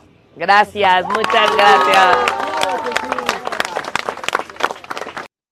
En más eventos también, Clara Brugada, pues obviamente ha presentado una clara, eh, valga la redundancia, una clara, pues, aversión al PRIAN, como muchos mexicanos. Escuchen lo que dijo respecto al Frente Amplio y al PRI PAN PRD. No podemos admitir retrocesos. No podemos permitir que la derecha regrese el reino de la corrupción que antes habían instaurado en esta gran ciudad. Esa es la batalla que tenemos por delante. Esa es la batalla que tenemos que enfrentar quien aspire a defender la cuarta transformación de la vida pública de México. Estoy lista y preparada para enfrentar a la derecha y ganar en el debate de las ideas, ganar en la organización con la gente y ganar en la información y generación de conciencia. ¿Para qué queremos regresar? Si ahí tenemos el cártel inmobiliario, si ahí tenemos todos los excesos. Vaya, creo que tenemos muy claro qué es lo que pasa. Ahí tienes a Sandra Cuevas en la Cuauhtémoc, o tenemos a una Xochitl Galvez que tiene claros intereses con los inmobiliarios o que le encanta hacer negocios a costa de quien sea. pero bueno. Y respecto a Gatel, ¿cómo ha sido su primer día de campaña ya que se registra? Pues empezó con una reunión virtual. Hugo López Gatel empieza con un evento virtual con jóvenes para hablar respecto a sus propuestas, no propuestas, pero sí ideas de la transformación en la Ciudad de México. Eh, creo que ya se había abordado el tema anteriormente en alguna de las preguntas que plantearon. Sin embargo, también es un tema que me genera interés e inquietud. Y eso es alrededor de la población trans. Y mi inquietud es al respecto si se ha implementado alguna agenda contra las violencias y sobre todo si se ha promovido o se busca promover la inclusión en ciertos espacios, ya sea como el académico o el laboral. Hay varios temas en los que tenemos experiencia. Por mi experiencia en la salud pública, eh, he tenido involucramiento con algunos de los temas que ustedes señalan, en particular destaco los que están directamente relacionados con la salud, tanto corporal como emocional. Por ejemplo, el campo de las identidades eh, de género o de las orientaciones sexuales es algo con el que he trabajado desde el foro científico desde hace mucho tiempo. En mi funcionamiento como, como servidor público, eh, desde luego he estado muy involucrado en el tema de adicciones y salud mental, que también fue mencionado. Y en otras etapas de mi vida, no de manera directa, no como servidor público o como, como académico, eh, he estado involucrado con este amplio aspecto de la inclusión juvenil eh, y cómo las políticas públicas articuladas, vistas con una visión multisectorial, son un espacio indispensable para la inclusión juvenil. ¿Cómo adaptamos un aparato jurídico y un aparato administrativo que nació de una conceptualización binaria de la identidad de género a una realidad maravillosamente plural de un arco iris eh, creciente, además, de identidades de género? Eso es parte de humanizar la ciudad, es parte de humanizar al país, en el sentido de ir creando los cambios culturales y mentales de idiosincrasia que tienen que estar asociados a cambios puntuales, bien mapeados en el aspecto político administrativo, para que esos espacios en la educación, en la cultura, en el trabajo, en la convivencia en el espacio público de cualquier índole, puedan permitir a las personas trans tener una vida plena. Ahí está, es lo que ha pasado, al menos con los tres punteros en la Ciudad de México, y acuérdense que ustedes deciden. Pero hablando de Hugo López Gatel, Hugo López Gatel es el único, insisto, se nota que es doctor, es el único que ha eh, presentado como tal una plataforma. O sea, cuando él fue a registrarse esta misma semana, presenta una plataforma de, esta es mi visión, ¿no? Presentó unos mapas y todo. Hagan de cuenta que me sentía en las vespertinas de COVID, pero ahora hablando de la Ciudad de México. Y quiero que ustedes escuchen, esto es lo más importante que, que rescaté de esta presentación del doctor Hugo López Gatel sobre cuál es su visión para la Ciudad de México y por qué decidió dejar algo tan técnico. Recordarles que Gatel, y es algo que se le va a cuestionar a Gatel, Hugo López Gatel, cuando eh, estábamos en tiempos de COVID, esto fue en 2020, 2021, cuando estaba en un evento, en una conferencia que se estaba dando, pues le preguntaban a Gatel, ¿no? Que si que había mucha grilla al respecto de su perfil y demás, y él contestó que para él no había lugar en la política, a menos que fuera diseñando políticas públicas en materia de salud. Eso lo dijo hace tres años, fue en 2020, lo dijo hace tres años. Yo sé que los tiempos cambian y que uno hace tres años puede decir una cosa y luego decir otra. Sí, sí puedo decir eso, sí, sí pasa. Pero aquí la pregunta es ¿por qué? O sea, ¿por qué Gatel hace tres años, cuando está en medio de la pandemia y después de toda una vida al servicio público en materia de salud, decide hacer una pausa y decir, bueno, pues sí, hace tres años dije que no había lugar para mí en la política, pero ahora voy a decir que sí y te voy a decir cómo. Entonces, escuchen lo que dijo el doctor Hugo López Gatel en su registro eh, respecto al por qué decide entrarle a la contienda interna en la Ciudad de México y dejar atrás este perfil técnico y cuál es su visión para la ciudad, cuál cuando el doctor presentó su diagnóstico. Ahora sí que fue a diagnosticar a la Ciudad de México y esto fue lo que encontró. Se han preguntado esto, muchas personas me han preguntado esto. ¿Por qué un servidor público que tiene una tradición que viene de la academia, de la ciencia, que ha ejercido un papel concreto en el gobierno en el campo de la salud, por qué hoy piensa más allá de la salud, por qué hoy considera que debe aportar más allá que la ciencia y la academia. La respuesta para mí es obvia, aunque les comparto que no surgió de la noche a la mañana.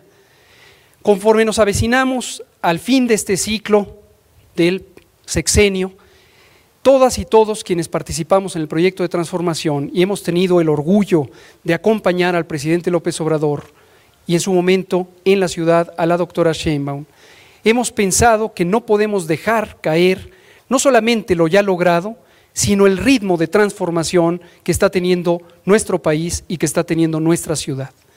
Para lograrlo tenemos que juntar fuerzas todas y todos, y no solamente el gobierno, las organizaciones sociales, las organizaciones gremiales, el conjunto de las personas independientes que no tienen una identificación política expresa, que no tienen afiliación a un partido político o a una organización política, pero que viven todos los días este proceso de transformación y por ello son partícipes. Son personas que tienen aspiraciones, son personas que tienen deseos y son personas, porque así es nuestro generosísimo pueblo mexicano, que sabe distinguir perfectamente que estamos ampliando esas capacidades de vivir de manera fraternal, impulsando un modelo de desarrollo un modelo de progreso que necesariamente es incluyente. Y es incluyente porque la raíz del estímulo para impulsar ese modelo es pensar en la justicia social. Tuve la situación histórica para el país y para el mundo, pero personal, de vivir la responsabilidad de conducir la respuesta a la pandemia de COVID-19. Esto es de conocimiento público y es identificado por más de 85% de la población mexicana. Esta experiencia, desde luego dolorosa, profundamente dolorosa para la población mexicana, para la población de la Ciudad de México, para la población del mundo entero, nos dejó lecciones aprendidas que nunca debemos olvidar. Más allá de honrar la memoria de todas aquellas personas que perdieron la vida, y todas y todos tuvimos familiares cercanos, todas y todos pudimos haber tenido, como fue mi caso, la situación de ser hospitalizado por COVID-19, todas y todos aprendimos no solo de ese dolor y ese sufrimiento. Lo que aprendimos es que ese sufrimiento no llega solo, no llega por una infección, por una partícula de virus, llega en un contexto específico, donde hay carencias sociales, donde hay desigualdad, donde hay un deterioro progresivo de las condiciones de vida de las personas, donde hay un estado de salud precario, donde ha habido un sistema nacional de salud destruido, deteriorado, desmantelado. Y hubo tres lecciones aprendidas fundamentales que hoy estamos proyectando en otro espacio más allá de la salud. La primera lección es que la desigualdad social es la raíz de la gran mayoría de los problemas que podemos enfrentar, que podemos sufrir como personas y como sociedad, que es inaceptable, que es inmoral, que pensar que existe la desigualdad y no hacer nada por buscar repararla es también un acto de complicidad por omisión. Lo segundo es que las condiciones de salud representan en síntesis las condiciones de bienestar. La persona humana, su vida, su preciada vida, solo puede entenderse si busca tener las condiciones del más amplio potencial de desarrollar sus capacidades intelectuales, orgánicas, emocionales, familiares, laborales, etcétera, etcétera. Pero sin la salud no existe eso y cuando se deteriora la salud se cierran muchas de las puertas que nos llevan al bienestar. Pero a su vez que el bienestar depende de satisfacer un conjunto muy amplio de condiciones materiales, condiciones intelectuales, condiciones culturales, condiciones emocionales, condiciones sociales. Y una tercera lección, lección fue que para poder responder a las expectativas de una sociedad se necesita un sistema, un mecanismo público, donde el poder público el poder político tiene una misión claramente identificada y la honra día con día con cumplir su función. Y esta función, esta misión, es promover, proteger y defender el interés de la gente, de la gente que vive en nuestro pueblo. Estas tres lecciones las tomamos en síntesis para proponer, para impulsar una perspectiva de la transformación hoy en un territorio concreto, más pequeño, más modesto que el vasto territorio de la República Mexicana. Termino comentándoles por qué lo planteamos con una frase que es la expectativa de humanizar la ciudad. Queremos humanizar la ciudad. Humanizar significa reconocer estas realidades, reconocer la desigualdad, reconocer la injusticia social, reconocer que podemos y debemos construir con un gobierno que esté al servicio de la gente, que podemos convivir unos y otros y que la sociedad es plural. No es una sociedad social, política, ideológicamente uniforme y debemos trabajar para todas y todos. Humanizar significa reconocer los derechos que están consagrados en las leyes o que pudieran ser en necesidad de ser establecidos o reconocidos jurídicamente. Humanizar es identificar que hay grupos de la población que viven de manera particular la desigualdad y son marginadas y marginados en una condición de identidad étnica, de identidad sexual o genérica, de identidad de cualquier naturaleza, de empleo, de clase, etc. Que hay segmentos de la población como las mujeres en particular, que requieren construir para ellas, con ellas, una sociedad igualitaria también en un aspecto tan básico como la identidad de dos géneros, reconociendo además que existe una amplia pluralidad de identidades de género. Pero las mujeres viven al día cada experiencia de esa desigualdad. Las mujeres en promedio ganan la mitad del salario del promedio que ganan los hombres. Las mujeres, en su mayoría, más del 70%, son las jefas de familia que tienen que velar por la siguiente generación y por la anterior, sus padres y madres y sus antecesores. Son quienes viven dando servicio a las familias, son quienes sacrifican su propia vida y su propio desarrollo personal, emocional, para brindar a las demás personas. Y esto puede reconocerse a veces como un asunto normal, pero no es normal.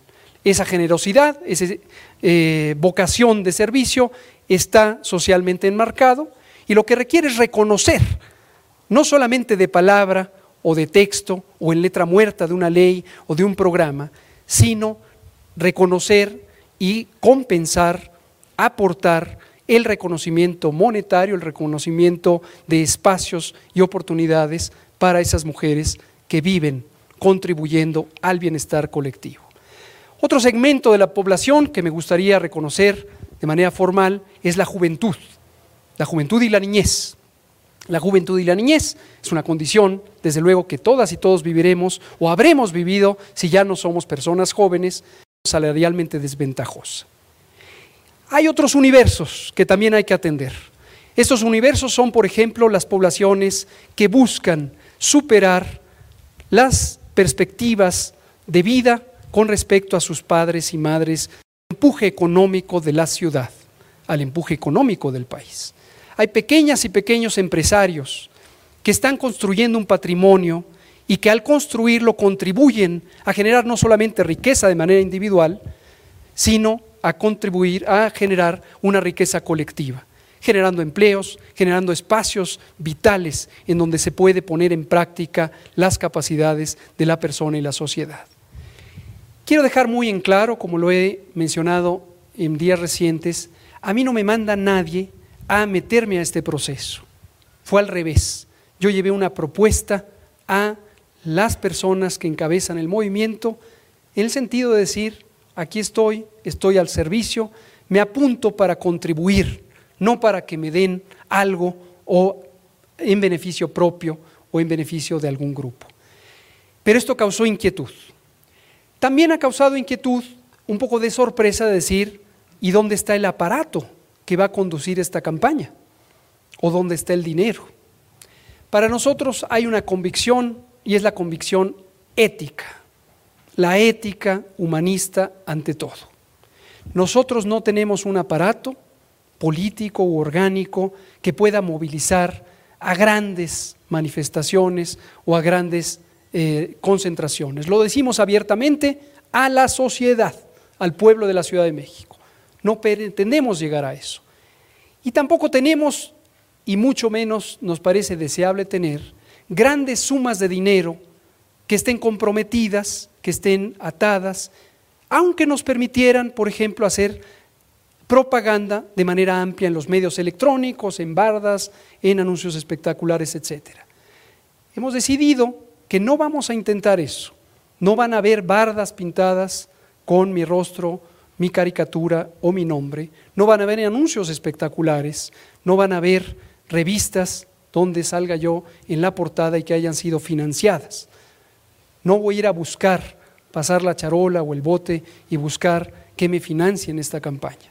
En esencia es una campaña ciudadana, porque es una campaña abierta, incluyente, que está buscando la convergencia con la sociedad, la convergencia con el pueblo. Y sí vamos a necesitar ayuda, vamos a necesitar que el pueblo se movilice solo si esto les, le hace sentido, si considera que esto es una oportunidad de impulsar la transformación por el camino correcto.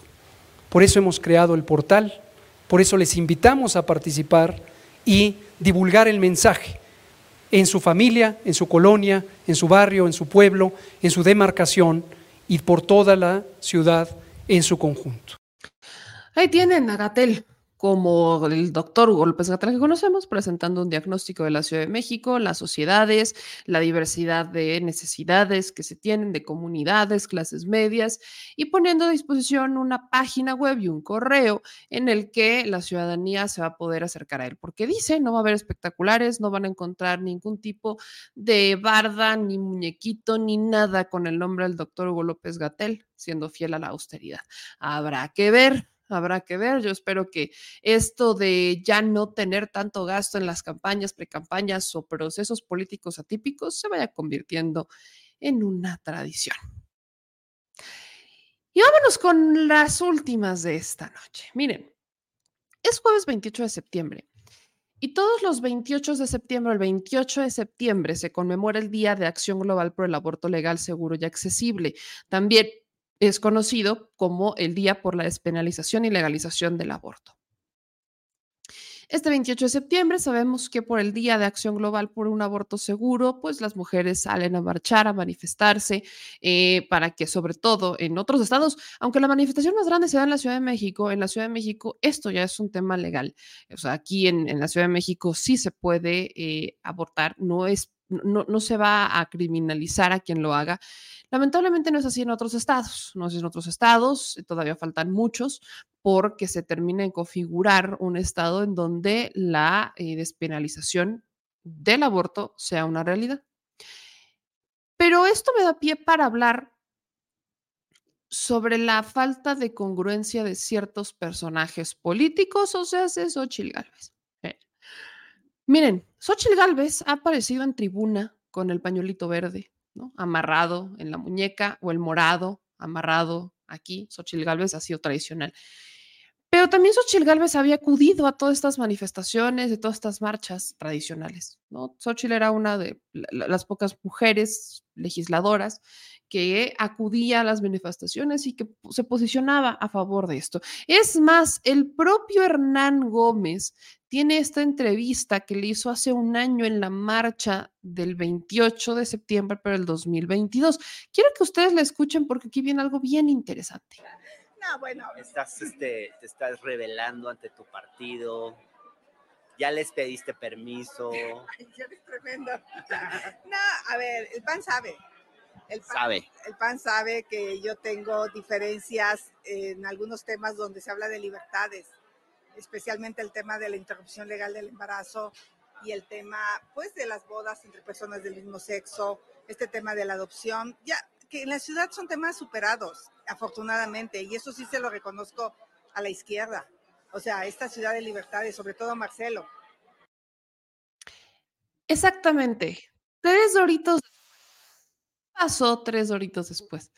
Pues que las cosas cambian tanto en un año que ahora Xochitl Galvez como ya no es, ya no se pertenece. Xochitl ya no se pertenece, le pertenece al frente.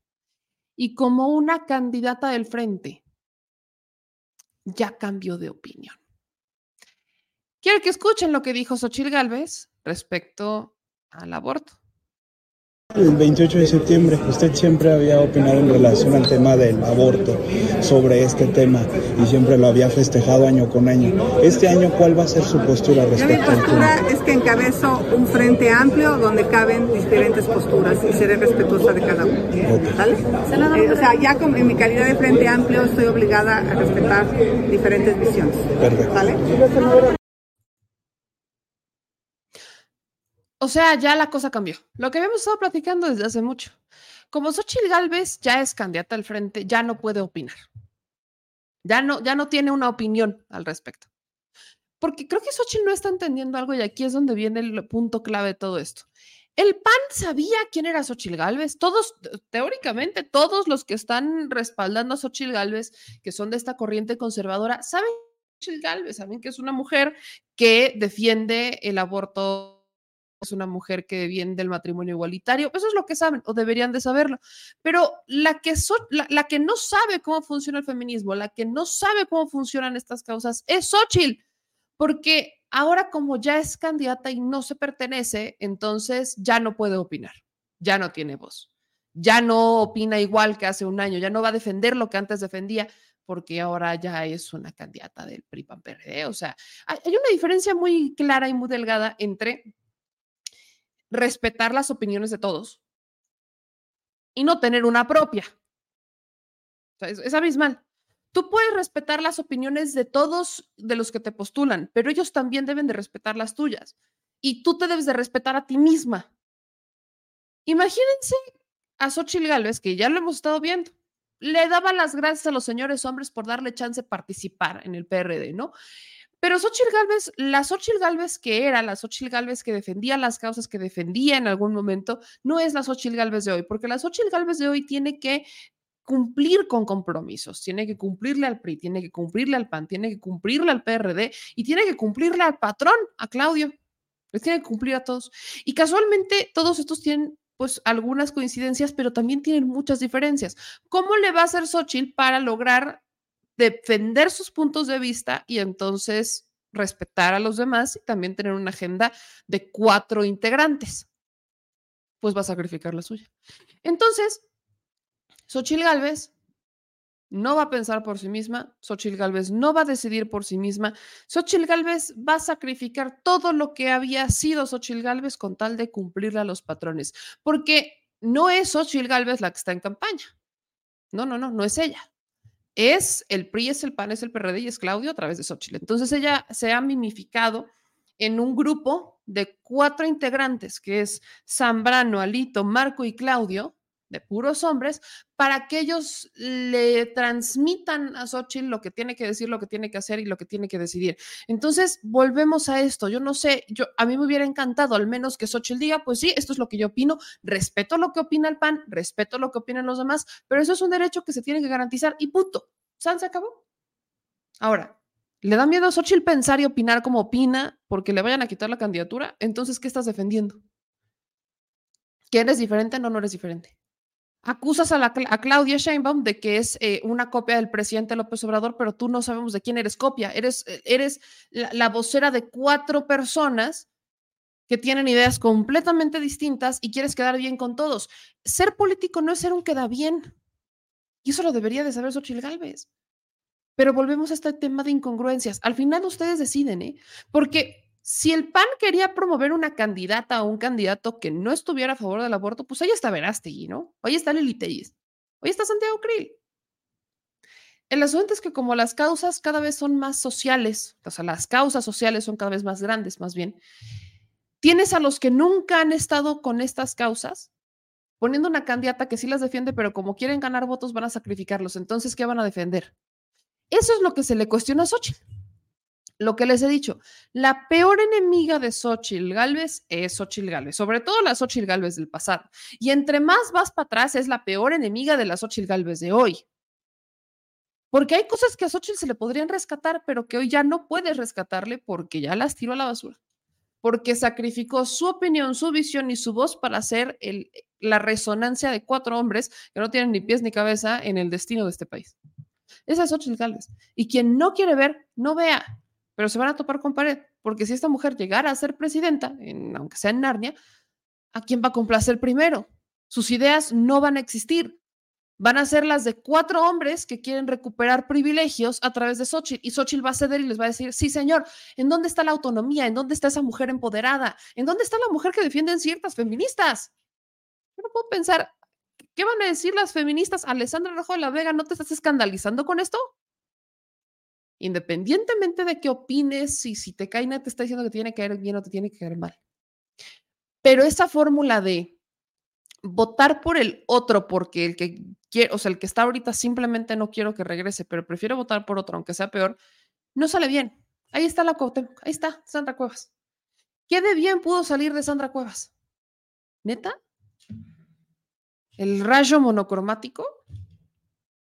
Creo que a muchas personas les hace falta ver las cosas con cierto criterio. Yo entiendo, nadie está diciendo que piensen ni que estén a favor del presidente, nadie. Si tú quieres estar en contra, está en contra y es tu bronca. Mientras, y lo he dicho siempre, mientras sea tu cabecita la que lo piense y sean tus ideas propias, porque son las ideas de otra persona, entonces no te sirve de absolutamente nada. Pero si eso no lo quieren ver, si eso no lo quieren entender y ustedes solamente quieren estar en contra de alguien porque lo dijo Al, lo dijo Loret, lo dijo Lili, lo dijo no sé quién están haciendo un Xochitl Galvez. Piensen por ustedes mismos. Defiendan sus puntos a muerte. Pueden cambiar de opinión, pero háganlo con argumentos. Maduren. Please. Y como es jueves, amo a presentar una nota interesante, chuscona, eh, agridulce a momentos. Esta semana se hizo viral cómo pues un grupo de migrantes aprovecharon, porque sí, aprovecharon que eh, se, pues se, nos amensaron, llamémosle de alguna manera, o se despistaron, se distrajeron, estaban ahí como, oh, pues, pues eh, fuerzas de Estados Unidos y que agarran y que se cruzan la frontera. Este fue el video que se hizo viral, en donde pues, los migrantes vieron el momento y dijeron, aquí nadie está poniendo atención, vamos a cruzar la frontera y cruzaron la frontera por Tijuana. Pero en este video hay una historia todavía más interesante. Miren.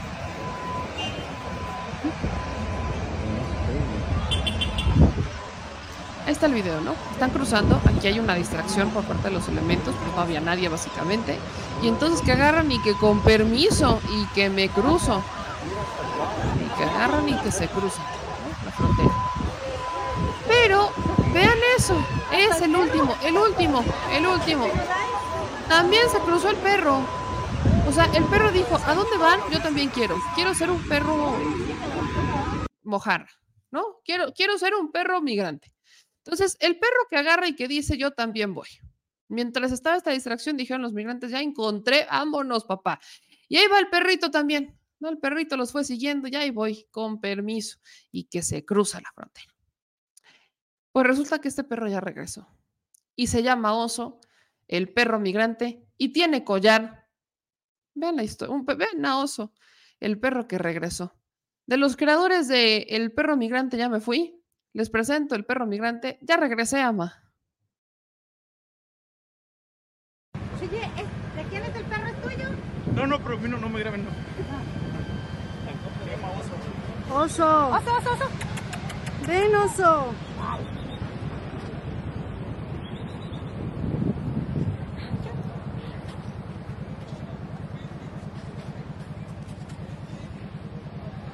Oso, ven, ven. Ven. Oso, ven. Oso. Oso, ven. Ven, corazón. Ven, corazón. suerte, güey. Per Pues perro es que es- migrante. Suerte de villano, güey. Algo Mira, este, este gordito es el que... Mexicanos si son extranjeros en este punto donde brincamos y remover toda la arena para cruzar por debajo de este muro fronterizo. Ay, qué perra imagen, pues si tú la grabaste. Se trataron de regresar cuando vieron a los elementos del ejército mexicano. Pues ahí lo tienen. La historia se completó y el perrito regresó a casa. Bienvenido, Firulais. Bienvenido, oso. Ya eres mexicano, de nuevo. Y con esta me despido, mi gente chula. Mañana leemos todos los comentarios porque hoy sí andamos bien, bien tronadones, pero les agradezco siempre que estén en este programa, que nos vean, que nos escuchen y que siempre estén al pie del cañón. Ya se la saben, bandita, es momento de dejar todas sus reacciones, así que encorazónenme el programa, encorazónenme este video, llénenme de corazones para que todos se enamoren y le metan me encanta a este video en las redes sociales y métanle también me gusta pongan me gusta también y déjenos su me gusta, sus likes, suscríbanse al canal y activen las notificaciones. Ya saben que nos estamos viendo por aquí el día de mañana. Ya será viernes, eh, eh, eh, ya va a ser viernes y es momento de descansar. Así que suscríbanse a todos nuestros canales, síganos en Facebook, Twitter, YouTube, Instagram, también, ya se la saben. Síganos en TikTok, en Instagram, donde están subiendo bien chidos los videos, pero también en TikTok. Ahí les tenemos también contenido para todas y todos.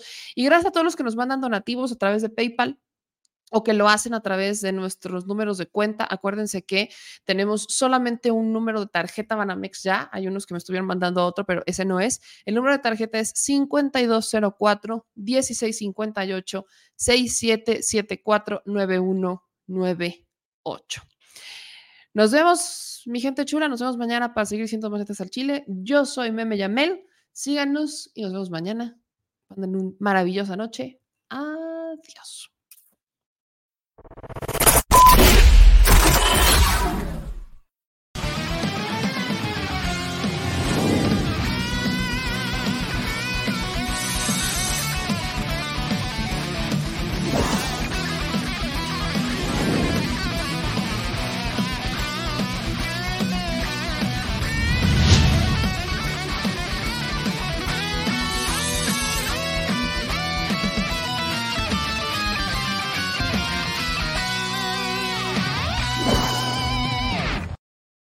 Mexicana y mexicano residente en el extranjero. Recuerda que a partir de este primero de septiembre podrás inscribirte en la lista nominal para votar en la elección presidencial del 2024. Para poder registrarte solo necesitas contar con tu credencial para votar vigente y definir la modalidad en la que habrás de ejercer tu derecho al voto. Si no cuentas con tu credencial o ya está vencida, estás a tiempo de realizar tu trámite sin costo en la embajada o consulado más cercano a tu domicilio. Lo más importante es que no te quedes fuera de la toma de decisiones en tu país y participes, ya sea vía postal, electrónica por internet o presencial en las sedes consulares que el INE habilitará para recibir tu voto. Recuerda que además de la presidencia de la República, podrás participar en la elección de senadurías y de las gubernaturas de Chiapas, Guanajuato, Jalisco, Morelos, Puebla y Yucatán, así como de la jefatura de gobierno de la Ciudad de México, si eres originario de alguna de estas entidades. En el caso de la Ciudad de México, Oaxaca y Jalisco, incluso podrás votar por una diputación. Por eso es muy importante que tengas tu credencial para votar vigente y te registres lo más pronto posible en nuestra página votoextranjero.mx. Porque México es importante para las y los mexicanos que residen en el extranjero. Y ellos son importantes para México.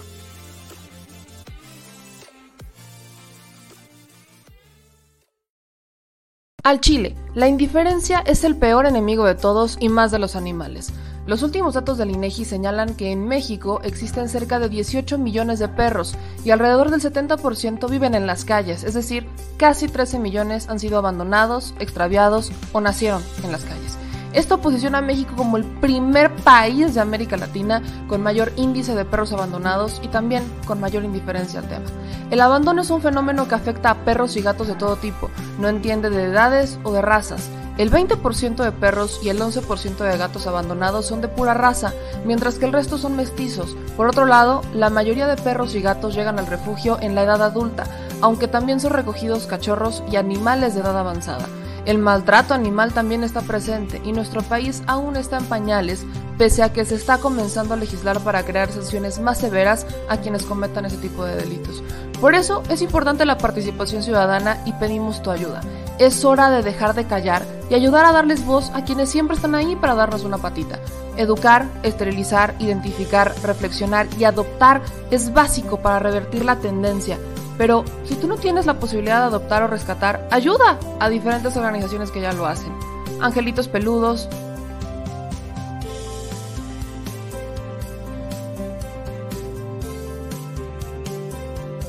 Amor sin raza.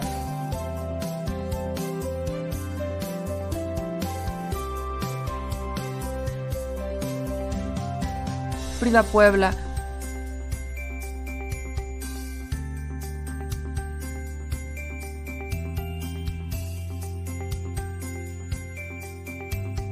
Rivera Rescue,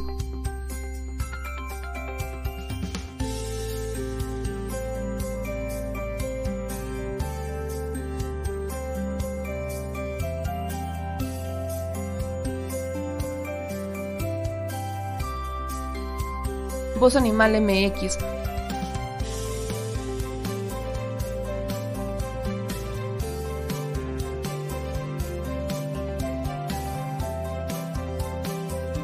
El Albergue San Cristóbal.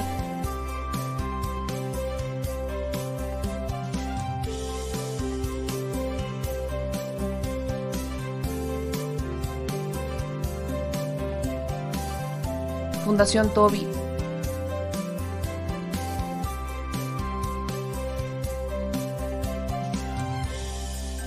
o Patitas Invisibles son algunas de las organizaciones a las que constantemente donamos y apoyamos, pero no es suficiente. Ayúdanos a que sean más voces las que salven vidas.